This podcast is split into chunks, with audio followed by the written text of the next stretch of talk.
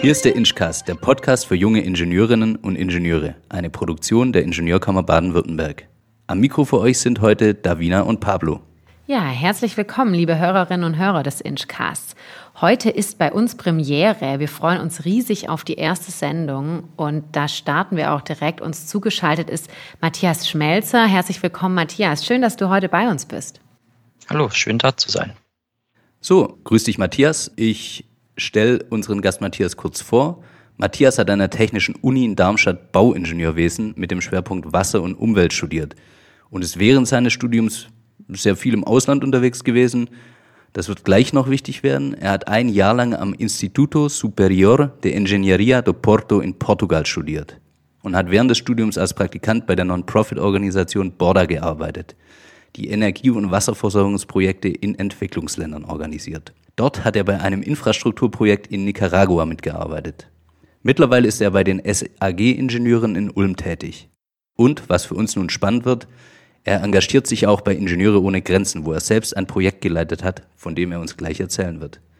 Er ist als junger Ingenieur also schon ganz schön rumgekommen. Ja, Matthias, vielleicht kannst du einfach ein bisschen allgemein was über dich und dein Engagement erzählen. Wie kamst du zu Ingenieure ohne Grenzen und was ist das eigentlich für eine Organisation? Ja, hi. Also, wie kam ich zu Ingenieure ohne Grenzen? Ich habe bereits im Studium von meinem Mitbewohner über Ingenieure ohne Grenzen erfahren hatte aber damals dann nicht die Zeit, neben dem Studium mich noch einzubringen, da ich auch andere Organisationen noch an Ehrenamt hatte. Und bin dann, als ich dann im Berufsleben war, hatte ich dann so gedacht, warum nicht? Frage ich mal nach, ob es in Ulm eine Gruppe gibt und bin direkt in die Gruppe in Ulm eingestiegen und dann beim Kenia-Projekt als Projektleiter habe ich dann dort angefangen. Der Verein Ingenieure ohne Grenzen wir sind ein gemeinnütziger Verein, deutschlandweit organisiert mit 1300 Ehrenamtlichen in 33 Regionalgruppen. Wir haben die Vision praktisch von einer Welt, in der Zugang zur Grundinfrastruktur für die Leute zur Verfügung steht, sodass sie ein Leben in Würde führen können und haben es uns zur Mission gemacht, durch Bildungsarbeit und äh, Projekte der Infrastruktur, also im Bereich erneuerbare Energien, Brückenbau, Trinkwasser, Abwasser, Sanitär und so weiter, praktisch diese Lebensbedingungen zu verbessern. Ja, du hast gerade schon dein Projekt für Ingenieure ohne Grenzen in Kenia angesprochen. Ähm, vielleicht noch zum Hintergrund ein paar Facts über Kenia. Kenia hat ähm, knapp 500 Millionen Einwohner. Ähm, die Hauptstadt ist Nairobi und Kenia nimmt eine relativ große Führungsrolle in Ostafrika ein. Ähm, unsere Bundesregierung engagiert sich auch relativ stark vor Ort, da das Land ein wichtiger Ansprechpartner für die gesamte Region ist. Zahlreiche deutsche Unternehmen sind auch hier vertreten, auch um die anderen Länder Ostafrikas von hier aus zu bedienen. Aber noch immer gibt es dort zahlreiche Probleme und auch die Infrastruktur ist in ganz vielen Regionen noch sehr, sehr schlecht ausgebaut. Und genau da kommt Ingenieure ohne Grenzen ins Spiel. Matthias, vielleicht möchtest du mal ein bisschen erzählen von deinem Projekt. Was hast du da in Kenia genau gemacht? Ähm, zunächst mal zu unserem Projekt. Unser Projekt äh, befindet sich in Munio. Munio ist eine kleine Gemeinde, ungefähr ein bis zwei Stunden Fahrzeit von Nairobi entfernt im Hochland. Äh, die nächstgrößere Kreisstadt oder ja, äh, nennt sich Fika. Und wie kamen wir zu dem Projekt? Unser Projekt äh, ein regionaler Verein hier aus der Nähe von Ulm, der Hilfe zur Selbsthilfe Munio e.V., hat uns mal angesprochen, dass es dort Trinkwasser- und Abwasserprobleme gibt in der Behindertenschule und der Behindertenwerkstatt und äh, ob wir denen vielleicht beratend helfen können, um die Trinkwasserqualität von dem Brunnenwasser herzustellen, beziehungsweise die Abwasserqualität zu verbessern, sodass äh, keine Krankheitsrisiken äh, entstehen, wenn man dann praktisch wenn das Wasser dort äh, auf dem Gelände irgendwo in Kanälen fließt. Soweit erstmal zu dem Projekt selbst. Also wir haben praktisch dort eine Behindertenschule und eine Behindertenwerkstatt, äh, die jeweils in den Bereichen Trinkwasser und Abwasser Handlungsbedarf haben. Und wir waren dann 2019 sind wir dann für eine Erkundung dort runter. Das heißt, wir haben uns vor Ort die Situation dann mal angeguckt und hatten vorher natürlich auch schon viele Informationen gesammelt, die wir dann vor Ort evaluieren wollten und dann entsprechend auch äh, absichern, um dann eine angepasste langfristige äh, Lösungsstrategie zu entwickeln. Das heißt, ihr seid jetzt ähm, ähm, noch im Stadium der Planung, Planung bei diesem Projekt. Das heißt, ähm, die Umsetzung des Projektes erfolgt dann dieses Jahr oder für wann ist das vorgesehen? Genau, also wir hatten mal ursprünglich angesetzt, dass wir eigentlich letztes Jahr ausreisen wollten, um dann äh, die finalen Fragen zu klären.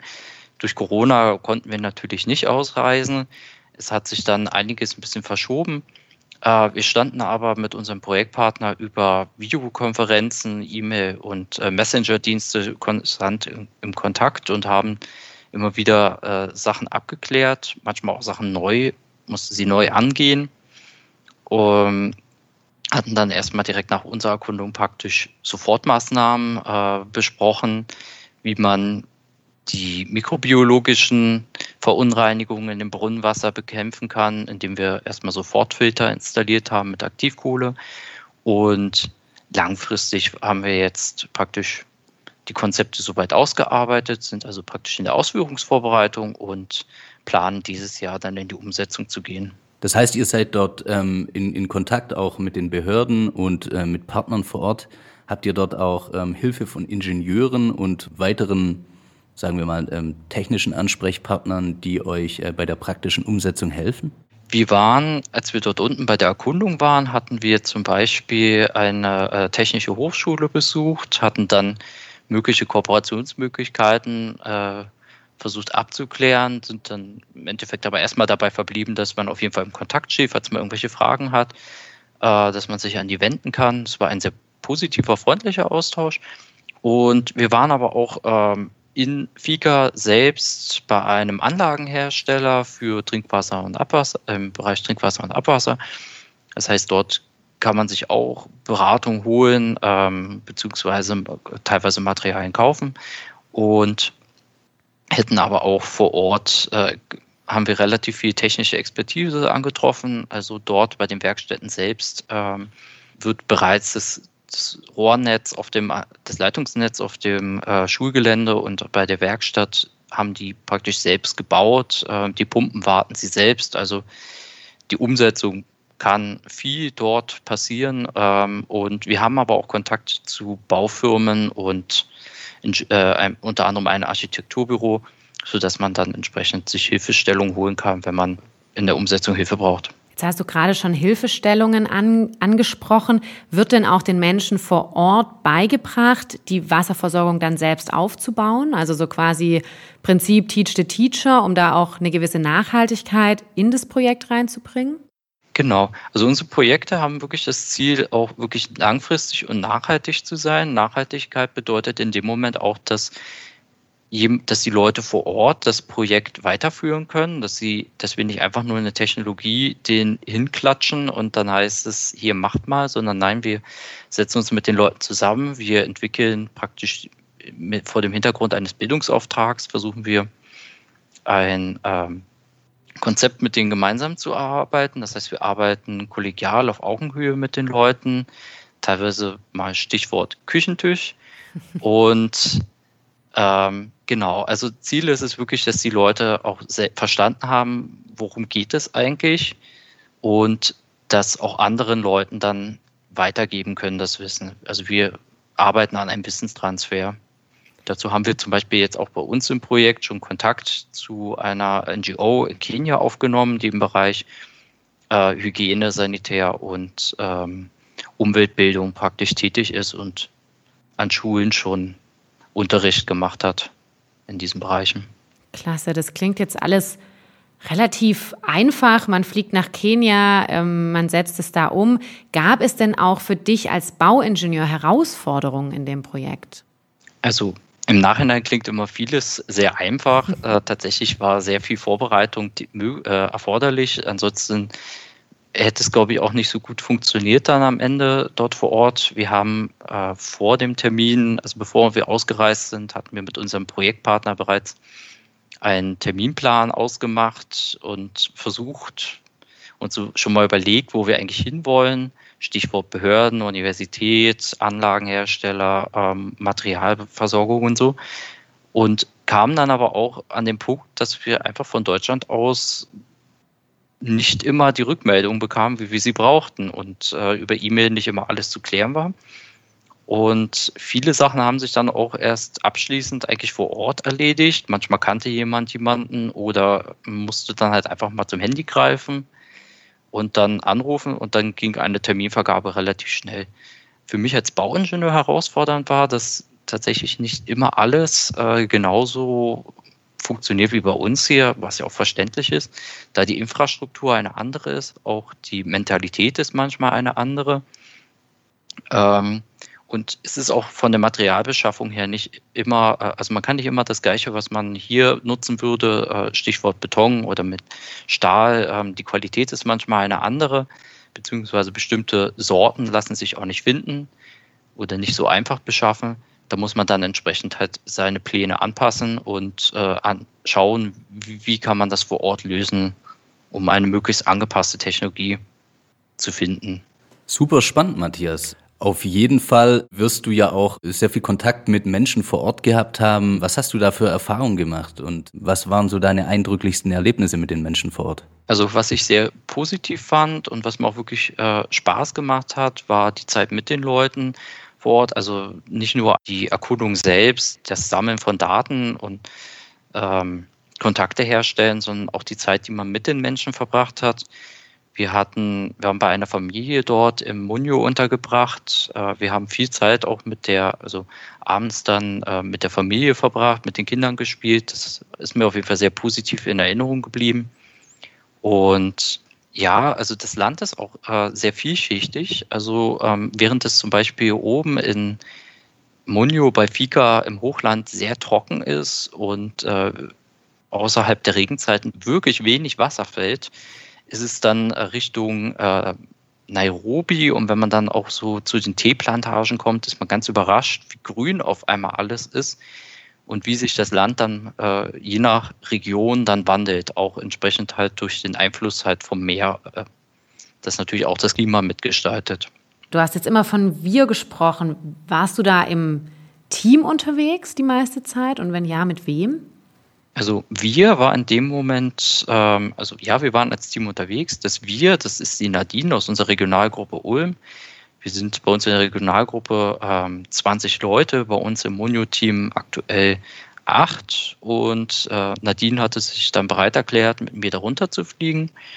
Und vor Ort hatten wir praktisch von der Gemeinde organisiert einen Fahrer, der dann auch mit uns praktisch diese drei Wochen, die wir dort waren, uns äh, an die entsprechenden Ziele und Orte geführt hat, ähm, manchmal auch vermittelt hat, ähm, auch von der Familie, bei der wir untergebracht waren. Das war über den Verein Munio, äh, Hilfe zur Selbsthilfe Munio e.V. organisiert. Ähm, da hatten wir auf jeden Fall viele Unterstützung vor Ort. Ja. Und wann geht es das nächste Mal runter, um mit der Umsetzung der Planung zu beginnen?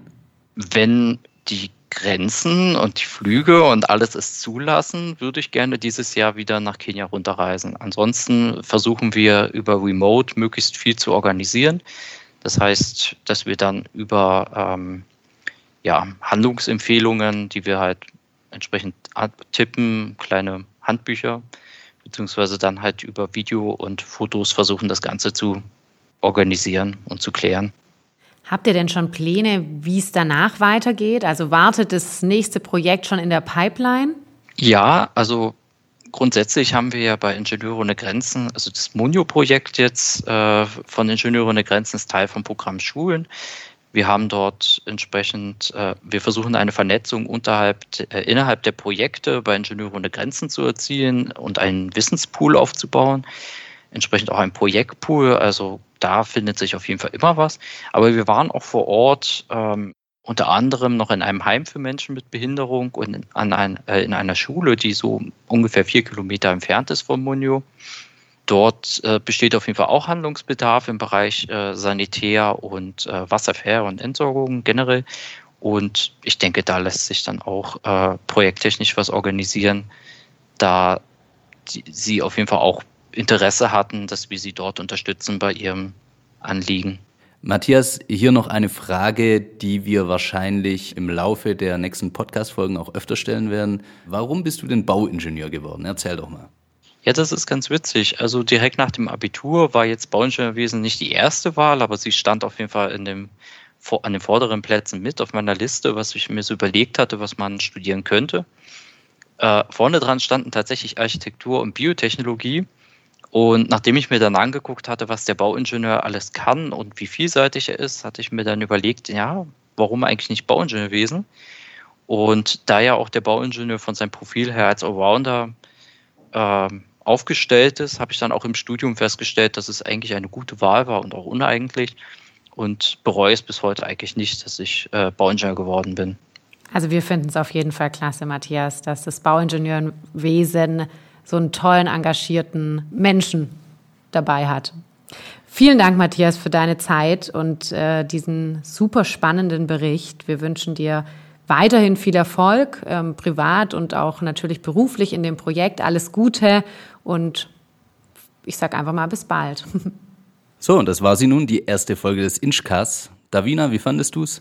Mir hat es äh, sehr großen Spaß gemacht. Ich fand es total spannend und in Zeiten von Corona auch schön, so einen äh, Blick mal wieder über die Grenzen zu werfen. so ging es mir auch. Ja, wir hoffen sehr, es hat euch gefallen. Ähm, wenn ihr Ideen, Anregungen oder Fragen habt, auch was die Themen für unseren Podcast betrifft, schreibt uns gerne jederzeit unter inchcast.ingww.de. Ja, macht's gut, bis bald, alles Gute, ciao. Bis zum nächsten Mal.